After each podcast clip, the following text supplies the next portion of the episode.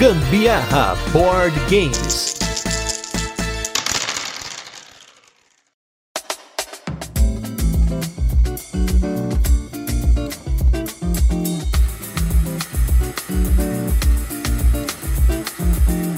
Algumas duplas que dão muito certo, que até funcionam solo, mas que quando se juntam brilham. O jogo de hoje é de dois caras que brilham separados e brilham juntos também. Eu sou o Gustavo Lopes. E eu sou a Carol Guzmão e esse é mais um episódio do Gambiarra Board Games, o seu podcast sobre jogos de tabuleiro que faz parte da família de podcasts Papo de Louco. E no episódio de hoje vamos falar sobre o jogo Paris. Mas antes, como de costume, a gente vai fazer aquele resuminho de como o jogo funciona, depois tem curiosidades e por fim a nossa experiência com o jogo. Primeiramente, queria agradecer ao nosso novo apoiador, Jorge Oliveira. Já citei o Jorge aqui em algumas oportunidades, porque ele sempre nos está dando uma aquela ajuda para trazer jogos do exterior. Então, um forte abraço aí pro Jorge. E se você não apoia o Gambiarra Board Games do Qatar, estamos chegando ao final do primeiro ano de campanha com muito sucesso. Já quero agradecer de antemão todos os nossos apoiadores ou quem já apoiou em algum momento o Gambiarra Board Games. Vai ter retrospectiva, a gente vai falar mais um pouquinho disso, então fique ligado que semana que vem tem vários casts bacanas para vocês. E falando dos destaques da semana, a gente vai falar de quatro jogos que nós jogamos na Bodogami. Esse vai ser o último destaque da semana do ano, porque semana que vem os casts que a gente vai fazer não vai ter os destaques. E aí quando a gente voltar em janeiro, a gente fala dos destaques atrasados. Tem várias coisas, várias e várias, várias coisas atrasadas que a gente ainda não falou por aqui. Falando dos jogos aqui, nós jogamos três jogos novos para mim e quatro jogos novos pro restante do pessoal, porque um dos jogos eu já tinha jogado. O primeiro jogo que eu quero comentar aqui é o Trial by Trolley, aquele dilema do bondinho. Ah, você coloca dois trilhos e aí o trem tem que escolher um dos trilhos para poder passar. E no jogo, cada jogador vai ter a oportunidade de ser o maquinista, enquanto os outros jogadores vão fazer dois times em que cada time vai ter que escolher algumas cartas com coisas boas, com pessoas ruins, com argumentos, para que então o maquinista decida quem ele vai atropelar. É um jogo muito engraçado. Eu confesso que eu tinha subestimado um pouco ele porque ele tem aquela arte do Cyanide and Happiness. Eu achei que isso num jogo de tabuleiro não ia combinar. No final das contas, a arte acaba ajudando no jogo ele ficar mais engraçado, a criar oportunidades de você argumentar, de você falar umas loucuragens. E eu achei que o jogo é muito legal, como um jogo festivo, né? Um party game. Eu achei, assim, realmente foi uma surpresa. Rapaziada, eu dei bastante risada com esse jogo, mas eu sinceramente nunca quero experienciar essa situação de ser uma maquinista que precisa decidir aí o que atropelar. Inclusive, a minha vez foi extremamente difícil,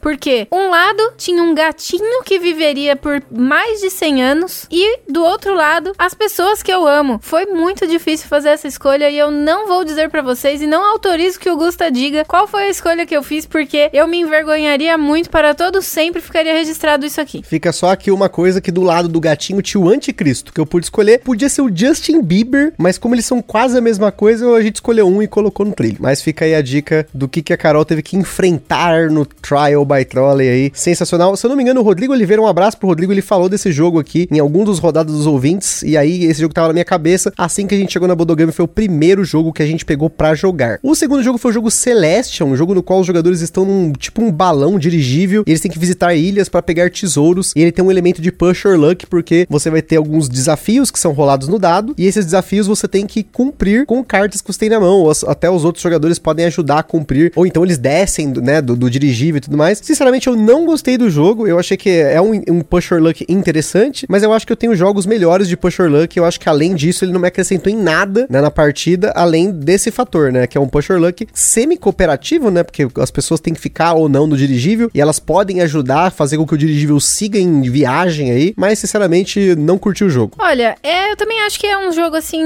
meio ok. Mas eu prevejo que esse jogo pode, assim, se estender por muito tempo, dependendo da mesa que você estiver jogando, né? Porque às vezes, se as pessoas vão muito cautelosas ali, ficam sempre descendo do, do balão, do dirigível, sei lá, toda hora desce lá no início com receio de estourar, sei lá, enfim. Eu acho que pode acabar se prolongando demais e o jogo ficaria muito maçante. Mas é que a nossa turma foi bastante ousada e rapidinho pontuou e, e acabamos com o jogo, né? Ainda bem, porque sinceramente eu queria jogar outras coisas no dia. Inclusive, o terceiro jogo, que é o que eu mais queria jogar na noite, era o The Dwarf King, que ele é um jogo de vazas do Bruno Faiducci, no qual as vazas são definidas, a pontuação de cada uma das vazas é definida por umas peças que os jogadores vão escolhendo ao longo da partida, e aí cada vaza tem uma pontuação muito diferente, tem apenas três naipes também no jogo, o que é, também é um outro twist, geralmente você tem vazas aí com quatro naipes ou zero naipes, né? No caso do The Dwarf King são três naipes e tem uma influência de cartas novas que vão entrando em cada uma das rodadas. Como sempre, uma boa vaza é sempre gostoso de jogar, não tem erro, eu pelo menos tenho ficado assim muito empolgado para jogar novas vazas, conhecer novas vazas. Talvez eu esteja sendo influenciado pelo Fel Barros e nossas conversas sobre vazas e carteados, mas enfim, gostei do jogo. Teria na coleção, mas esse jogo está esgotado. Talvez um dia eu pegue uma cópia, mas por enquanto não está fazendo falta. Não é aquela coisa necessito, eu não estou colecionando vazas. Eu só gosto de vazas diferentes. É sempre bom ter vazas para você poder jogar com as pessoas, porque é um tipo de jogo muito democrático, fácil de explicar e tem sempre uma malícia que normalmente as pessoas não enxergam, mas eu acho que tanto eu quanto a Carol, a Carol cada vez mais tem enxergado a malícia das vazas, tem jogado muito bem as vazas. Não sei o que ela achou, vamos ver o que ela vai falar agora. Eu achei esse jogo bastante inteligente mesmo. Você tem que realmente saber qual é a melhor hora de você jogar a sua carta ali, porque senão você, dependendo da regrinha que for no momento, você pode acabar ajudando o seu coleguinha, né? Então tem que ter muito, muito, muito critério na hora de escolher ali o que você vai jogar. Muito inteligente, de verdade. E a última menção aí dos nossos destaques lá na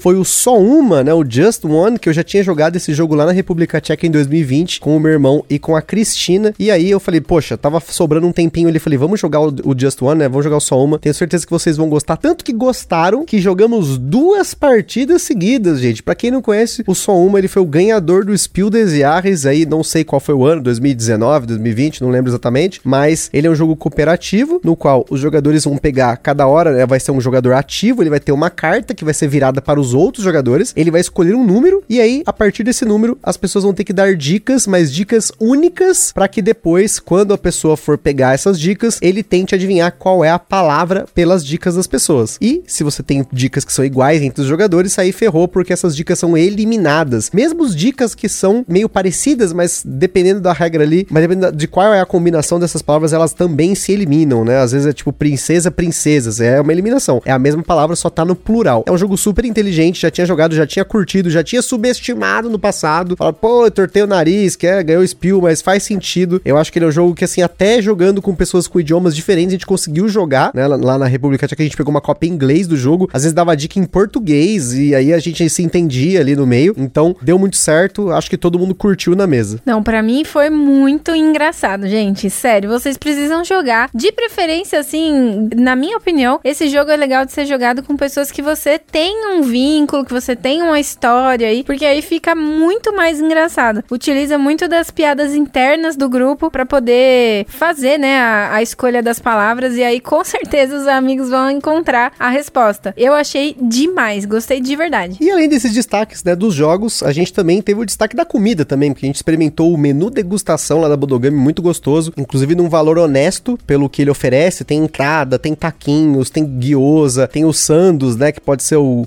chicken sando, tem o, também o tonkatsu lá, eu não lembro exatamente os nomes, mas é o de porco, o de carne, tem o outro lá que tem ovo e tudo mais. E até sobremesa tá incluso nesse menu degustação, tem a opção vegetariana, se você no caso é vegetariano também tem a opção vegetariana, então valeu muito a pena essa ida a Bodogami aí com jogos e comida boa. Uma delícia, eu pedi o vegetariano e foi incrível, realmente é muito gostoso, gente. Inclusive, se vocês forem aí, selecionem o chopp, porque lá eles entregam antes de um determinado horário lá, chopp dobrado, independente de estar tá nesse combo aí do que a gente pediu. E, puxa vida, sério, parabéns para eles lá, porque arrasaram, ficou uma delícia. No meu caso, eu vou de soda de gengibre, porque onde tem gengibre tem felicidade, e eu estou lá para beber ou comer a coisa que tem o gengibre. Mas agora, vamos com o nosso review retro da semana, que é sobre o jogo Village.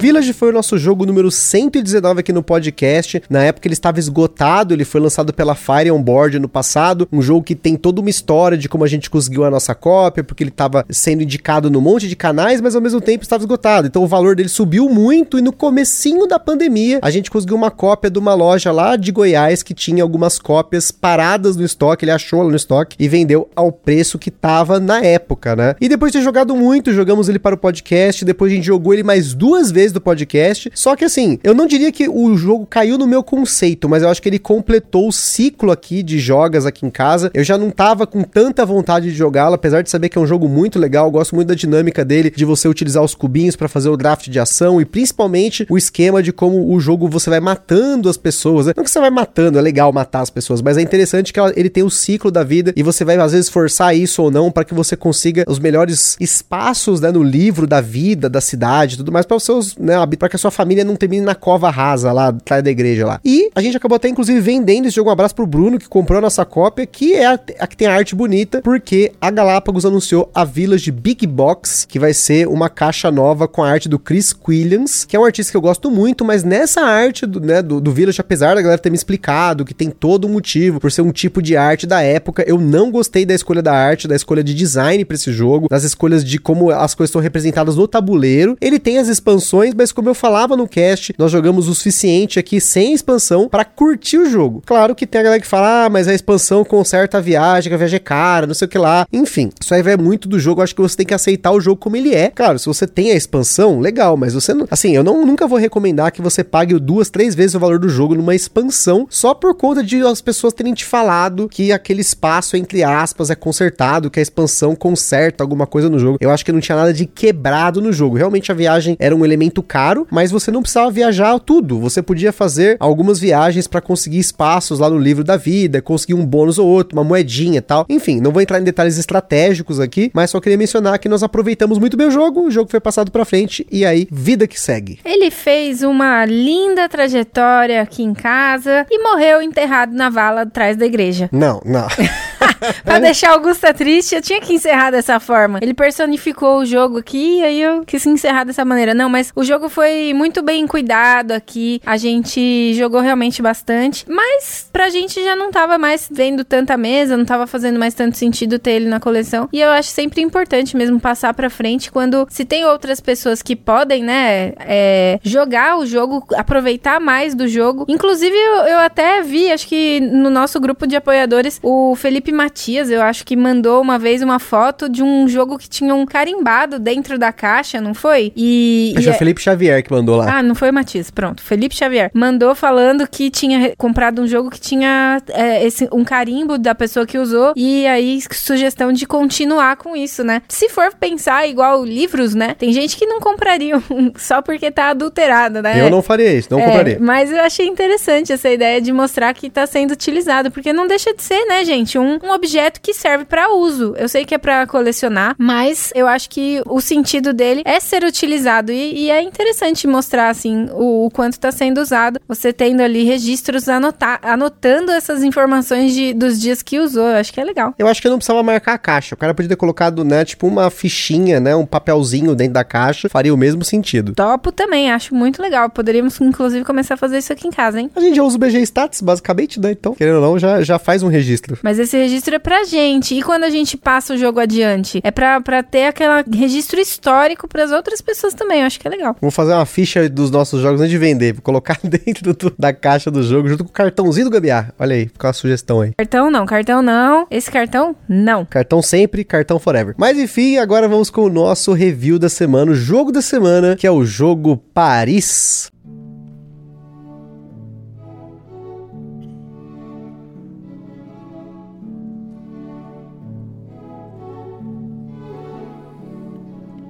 Paris é um jogo para 2 a 4 jogadores publicado aqui no Brasil pela editora Grok, com partidas que duraram em média uma hora na nossa experiência em dois jogadores. Falando de mecânicas, no Paris nós temos as mecânicas de influência diária, coleção de componentes e principalmente a colocação de peças. E se você não sabe o que são essas mecânicas, pare, não entre em pânico. Tem aqui no Gambiarra uma série de episódios só falando de mecânicas e essas mecânicas foram descritas em pequenas palavras, mais palavras muito muito importantes para que você aprenda o que são elas. Eu e Butileiro falamos um pouquinho em 31 episódios, recomendo que você volte aqui para ouvir esses episódios. Agora falando da complexidade do Paris, na nossa escala ele recebeu 4 de 10, mais perto ali da base do 4 sem usar a expansão e um 4 redondinho colocando a expansão, que não adiciona muita complexidade de regra, mas o jogo ganha uma camada para você prestar atenção com a expansão. Na data em que esse episódio foi gravado, o Paris está sendo vendido numa média de 270 reais,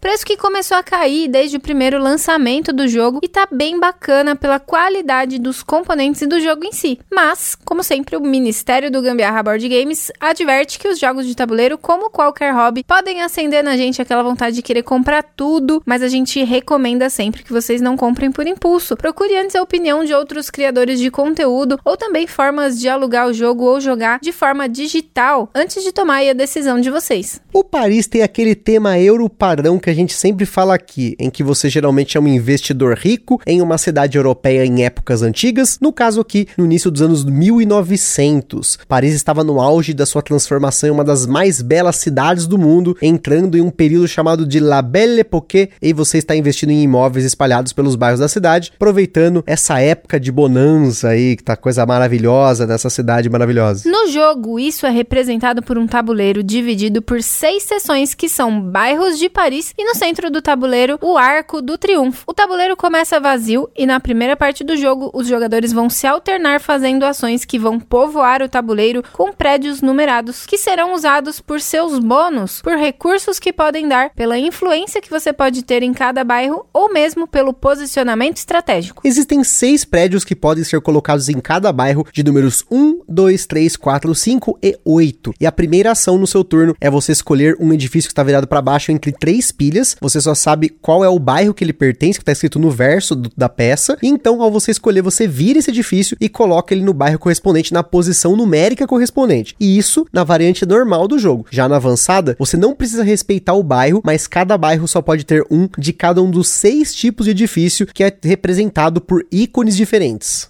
Depois de colocar o edifício, você pode fazer uma ação com as suas chaves. É com essas chaves da sua cor que você basicamente joga o jogo. Essas chaves podem ser utilizadas de duas formas. Você pode tirar ela da sua reserva e colocá-la no tabuleiro, ou mover uma chave de um edifício para outro, desde que esteja dentro do mesmo bairro. Colocar uma chave é uma decisão com vários fatores aí. Se você coloca uma chave da sua reserva em um bairro de Paris, essa chave é colocada em um banco e você recebe moedas de acordo com o valor daquele banco. Pode ser de duas a sete moedas. E agora agora essa chave está ligada àquele bairro até o final do jogo. Agora, se você coloca no Arco do Triunfo, você não recebe moedas, mas do Arco do Triunfo essa chave pode ser colocada em qualquer outro bairro depois. Depois que uma chave está posicionada no Arco do Triunfo ou em algum dos seis bairros, você pode mover essa chave para um edifício. Você vai pagar um valor igual ao valor do edifício, subtraindo o valor da posição que a chave estava antes. O banco é a posição zero do bairro, mas sim, você pode mover uma chave entre os edifícios edifícios, meio que subindo para edifícios com valores mais altos. Essa decisão tem alguns fatores também a serem considerados. A primeira delas é que a primeira pessoa que investe em um edifício recebe um recurso. Esse recurso pode ser madeira, pedra ou ouro, ou marcadores de prestígio que são bronze, prata e ouro. Basicamente, tanto os recursos quanto os marcadores de prestígio vão ser usados quando você for construir monumentos nos bairros, mas a madeira em específico é necessária quando você for investir em um edifício de valor 8. A gente já volta para falar dos monumentos, mas antes, outro fator que você precisa considerar quando vai mover uma chave de um edifício para o outro é o efeito dele. Alguns edifícios têm efeitos, em especial um efeito que é pegar fichas de bônus. Na parte externa do tabuleiro existe uma trilha com três seções, A, B e C, e nela estão dispostas peças de bônus que você vai poder coletar andando por ela. Você só anda para frente nessa trilha, não tem como voltar e você vai precisar brigar por esses bônus com os outros jogadores, porque muitos deles são únicos, só tem uma cópia de cada e eles são essenciais para o jogo jogo, porque existem peças de pontuação entre esses bônus. Essas peças de bônus você não precisa usar na hora e normalmente você não vai. Você vai deixá-las separadas para ativá-las na melhor hora, principalmente as de pontuação, que normalmente te pontuam por estar em edifícios de um número específico e você vai querer ter o máximo de chaves em edifícios daquele valor na hora de usar essa peça. Inclusive, ao mover suas chaves pelos bairros, as peças de pontuação que você tem é um fator que você precisa considerar e também tem um último fator a ser considerado, que é a quantidade de chaves no bairro. Quando quatro chaves são colocadas em edifícios em um bairro, o jogador que coloca a quarta chave coloca também uma peça de pontuação nesse bairro, que vai premiar os jogadores por controle de área. As peças são únicas, então existe um posicionamento estratégico de que peças você vai colocar para que o primeiro lugar pontue uma diferença maior ou menor entre os demais do bairro. E como a gente comentou, também existem os monumentos, que são edifícios de valor 9 a 16, que podem ser construídos pelos jogadores. Eles custam recursos e têm um valor que pode ser bem mais alto, entre a diferença do edifício mais alto do bairro, que é 8. Mas, se você construir e ainda usar as fichas de prestígio, além de receber pontos na hora por essas fichas, vai aumentar bastante o seu valor de influência naquele bairro. Vários monumentos podem ser construídos no mesmo bairro, mas eles precisam ser construídos de forma crescente e não necessariamente sequencial. Ou seja, se alguém construir um monumento de valor 13, somente os monumentos de valor 14, 15 e 16 podem ser construídos naquele bairro depois. Tem aí um bloco na hora de você fazer essa influência utilizando os monumentos. Vai chegar um momento que vão acabar as peças de edifício e então o jogo entra em uma segunda fase em que os jogadores pulam essa etapa no turno, mas ganham uma nova possibilidade de ação. Ao invés de colocar chaves no tabuleiro ou mover uma de suas chaves, você pode pegar uma peça de fim de jogo. Essas peças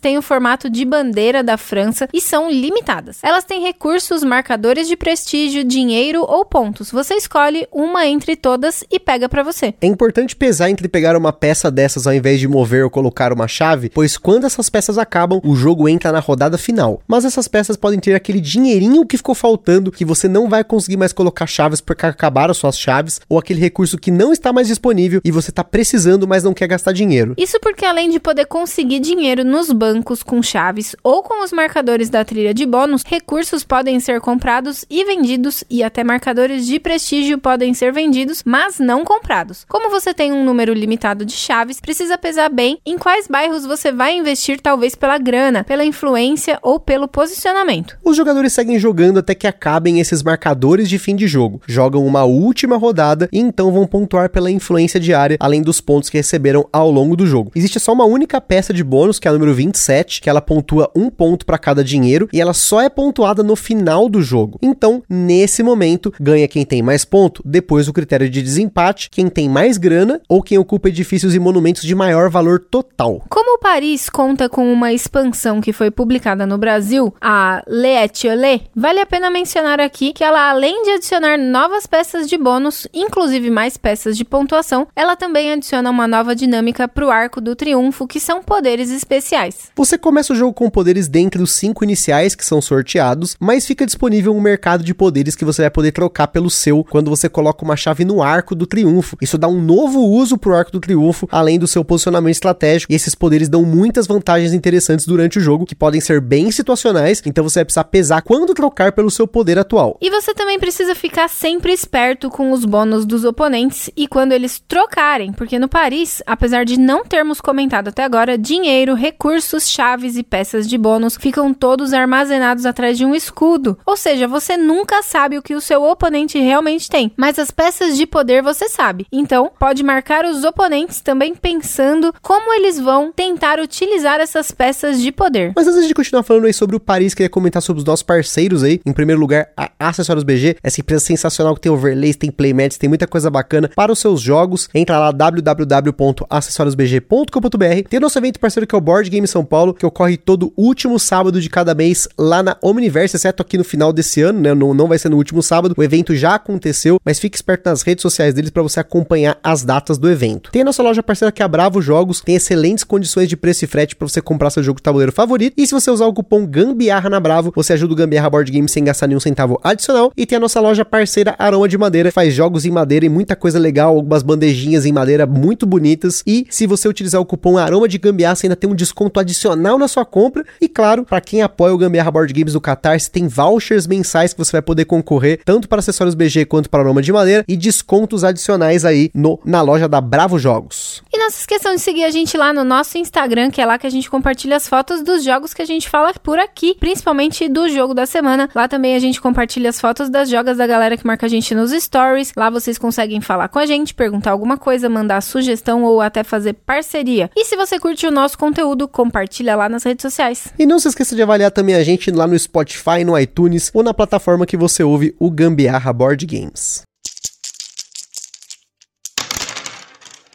Paris é mais um jogo da dupla mais famosa e mais premiada da indústria de jogos de tabuleiro, Wolfgang Kramer e Michael Kisling, autores de muitos jogos em conjunto, como a trilogia das máscaras, Maharaja, Palaces of Kahara, além de jogos lançados individualmente por eles, que é uma lista imensa de jogos premiados. O Paris foi lançado inicialmente em um Kickstarter, né, um financiamento coletivo, pela editora Game Brewer, com duas versões, uma padrão, que é a que foi lançada aqui pela Grok, e uma edição deluxe, com um detalhe prata na capa, né, no nome Paris, escrito em prateado, insert customizado, e a maioria dos componentes que são de cartonado no jogo padrão foram substituídos por componentes de madeira, além da possibilidade de você comprar moedas de metal para o jogo. Quem pegou a versão padrão também no Kickstarter ainda recebeu como exclusivo do Kickstarter pelo menos os recursos e as peças de prestígio em madeira. Posteriormente, a expansão Le Etoile teve uma versão deluxe com todos os componentes em madeira lançada através do Kickstarter, junto com a possibilidade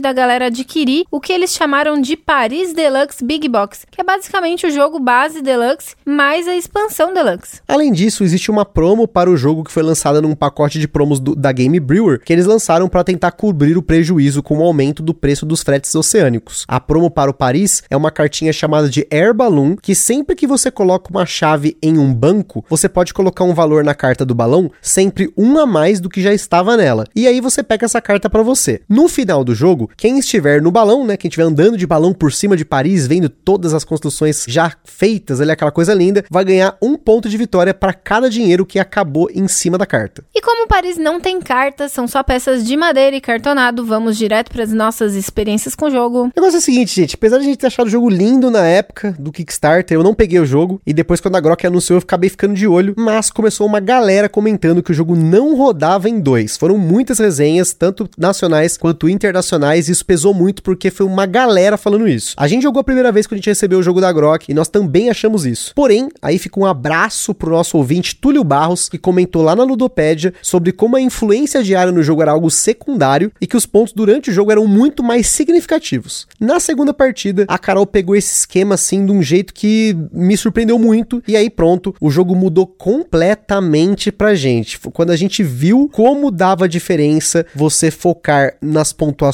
das peças de bônus durante o jogo, o jogo mudou. E aí fica aí, né, um agradecimento em rede nacional que quem viu a brilhosidade do jogo, talvez sem querer, talvez por querer, foi a Carol. Não, não foi por querer mesmo não, porque meu foco sempre é pontuar. Quando eu vi ali a possibilidade de pontuar com aqueles bônus, eu fui logo atrás do, do anel, correndo atrás do anel, como, como foi o caso do Frodo junto com Gollum e Sauron, todo mundo atrás do anel. Foi a mesma coisa aqui. E aí o negócio é o seguinte, gente, a, a primeira vez que a gente jogou, talvez por eu ter explicado o jogo, falando justamente da influência diária, a gente focou muito nisso. E aí, a partir dessa segunda partida, a gente começou a focar nas peças de bônus. E como elas dão muito, muito, muito, muito ponto. E vira uma guerra, porque aí acontece todo um, um metagame no jogo. Porque vamos supor, você vê lá um jogador pegando uma peça que vai pontuar 3 pontos para cada chave que ele tem na posição número 2 no tabuleiro. Então você já sabe que ele vai buscar essas peças número 2. Você então vai colocar ali as suas chaves dessas posições para bloquear ele e forçar ele eventualmente usar essa peça sem otimizar 100% né, do uso que ele poderia ter colocando ali as seis chaves nos diferentes bairros naquela posição. E a mesma coisa vai acontecer com você, porque aí você vai ver o jogador fazendo isso, mas aí você vai também atrás de uma outra peça. Então você vai pegar a de número 3, então você vai querer aproveitar o bloco da casa número 2 para depois subir para número 3 quando for oportunidade. Mas aí o outro jogador já tá esperto com isso. Então você tem que pegar várias peças dessa de bônus para que você não caia nisso. E aí você vai tentar espalhar suas chaves de forma a conseguir esses bônus na hora certa. Além disso, você usar as chaves das posições 1, 2 e 3 do tabuleiro é importantíssimo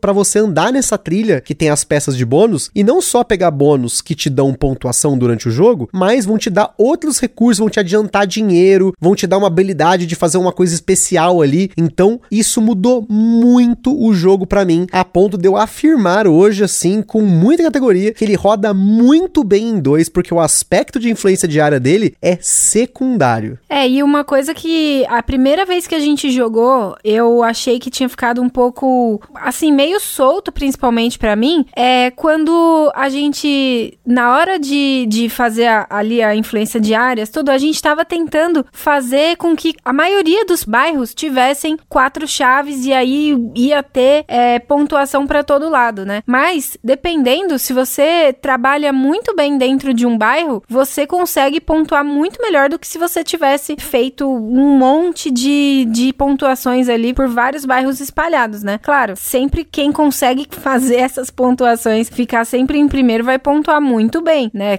Quantos bairros tiver. Mas se você puder focar em um bairro só, você também trabalhar para que não abra todos os bairros com quatro chaves, eu acho que isso ajuda bastante também a gente concentrar pontos num, em determinados bairros, né? Não, sem dúvida. Eu acho que principalmente em dois jogadores que você não vai conseguir ali. Eu não sei, a gente não jogou em 3 e 4, né? Mas você consegue abrir ali no máximo três bairros. Acho que as nossas partidas com o maior número de bairros foram. E já é metade dos bairros, querendo ou não, né? Então já é bastante. Só que se você soube usar muito bem os outros bairros, mesmo que eles não sejam fundados, né? Não tem essa peça de pontuação, você ainda aproveitou durante o jogo o quanto você pontuou com eles. Tanto que teve uma partida que eu pontuei 200 e poucos pontos e só 10 desses pontos vieram de uma influência de área ali, né? Acho que foram 10 ou 15 pontos, sei lá. Foi uma pontuação muito pequena perto do que eu consegui pontuar ao longo do jogo, usando os bairros de 8, né? Que são aqueles bairros que você funda com a madeira. Você ganha dois pontos quando você funda um bairro desse e você ainda consegue a pontuação ali. Se você pegou a peça que pontua por número 8, você ainda consegue ainda uma pontuação extra com eles. E aí que entra a expansão, porque essas partidas com a pontuação mais alta foram com a expansão. Essa expansão, como a gente falou, ela tem novas peças de bônus e ela adiciona novas peças de pontuação, mas ao mesmo tempo tem uma parada muito legal porque você vai embaralhar no A, B e no C essas peças e aí você vai colocar peças aleatórias. Então não fica aquela coisa de sempre ter as mesmas peças de bônus. Isso eu achei muito legal, mas assim, os poderes foram assim o creme de la creme. Eles adicionaram uma camada muito legal pro jogo, que é você poder ao longo do jogo conseguir diferentes poderes roubados para fazer ações, como por exemplo, eu comecei o jogo com ganhar dinheiro utilizando o Arco do Triunfo. Então eu não colocava a chave nos bairros de 2 e 3, porque ganhava 3 dinheiros no Arco do Triunfo, e aí já tinha essa vantagem de que depois que a Carol abria uma peça de bairro, eu já podia decidir, opa, eu tô com uma chave no arco, será que eu jogo essa chave para aquele bairro que ela acabou de colocar uma peça? Então eu tinha uma certa vantagem nesse sentido, gostei muito, só que é muito estacional, né? Porque aí você começa a querer fazer outras coisas com a chave e você para de usar o Arco do Triunfo, já é compensa aí você tentar trocar por um outro poder. Então os poderes para mim, assim, não jogo mais sem os poderes e sem as peças de bônus que vem na.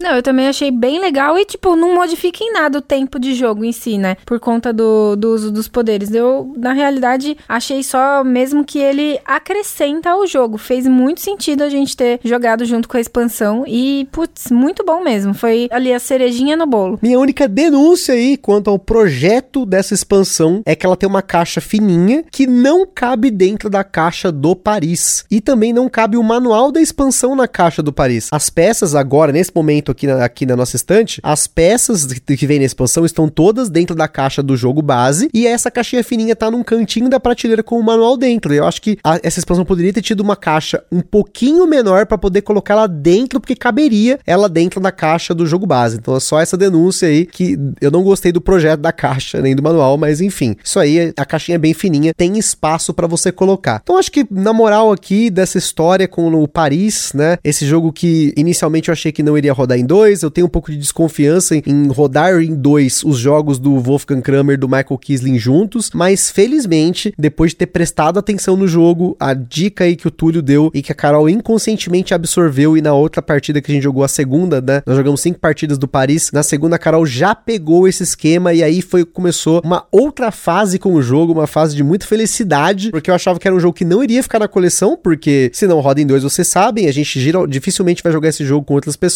talvez com a mãe da Carol, com a Gabi, e olhe lá, mas como o jogo rodou muito bem em dois, depois que a gente enxergou essa camada no jogo, e agora com a expansão ele cresceu muito, ele com certeza vai ficar na coleção como um dos poucos jogos da duplinha que ficou. No final só vai ter esse jogo e o Tikal dos dois, né, da dupla em si. Quem sabe aí venham outros jogos aí, a gente tá na espera aí do Palaces of Carrara, tem uma Amídala também, que é um que eu tô de olho, mas pelo menos o Paris ficou e o Paris realmente roda em dois, diferente do Tikal, que tem mini Tikal para poder usar, enfim, não vou comparar os jogos, porque são jogos diferentes, inclusive de décadas diferentes, mas felizmente o Paris, que era um jogo que eu tinha uma expectativa por conta da beleza dele, do arco do triunfo, aquele negócio do jogo brinquedo tal, e o tabuleiro ser um tabuleiro muito diferente, ele tem uma peças vão se encaixando e, e forma, né, um, um, tabuleiro circular, acho muito lindo, lembra o tabuleiro do Merlin, que também é um, um tabuleiro que tem, apesar de ser quadrado, né, fisicamente, ele tem um círculo meio muito bonito, então fiquei muito feliz que o Paris, felizmente, aí rodou em dois para nós. Aprovado realmente não sairá da coleção, não pelo menos tão cedo, acho que provavelmente nunca, se depender do Augusto. Quando ele se apega, ele se apega de verdade. Mas recomendo para vocês mesmo que Paris é um jogo a ser visitado por vocês, não só Paris, como também o jogo Paris. Inclusive eu quero visitar Paris também, viu, B? Agora eu tô aqui pensando, seria um bom destino, mas dizem que tem que é sujo, né, gente? Não sei como é que é, mas enfim. Se for sujo ou não, a gente já passou por tanto lugar sujo aqui no Brasil, não São terei Paulo, problema. São Paulo, sujo pra caramba. Mas isso aí não é, não é de nada. É isso aí. Então fica aí a aventura para o futuro. Espero que tenham gostado de mais um episódio. É isso aí, galera. Aquele forte abraço e até a próxima. Falou, galera. Beijos. Tchau.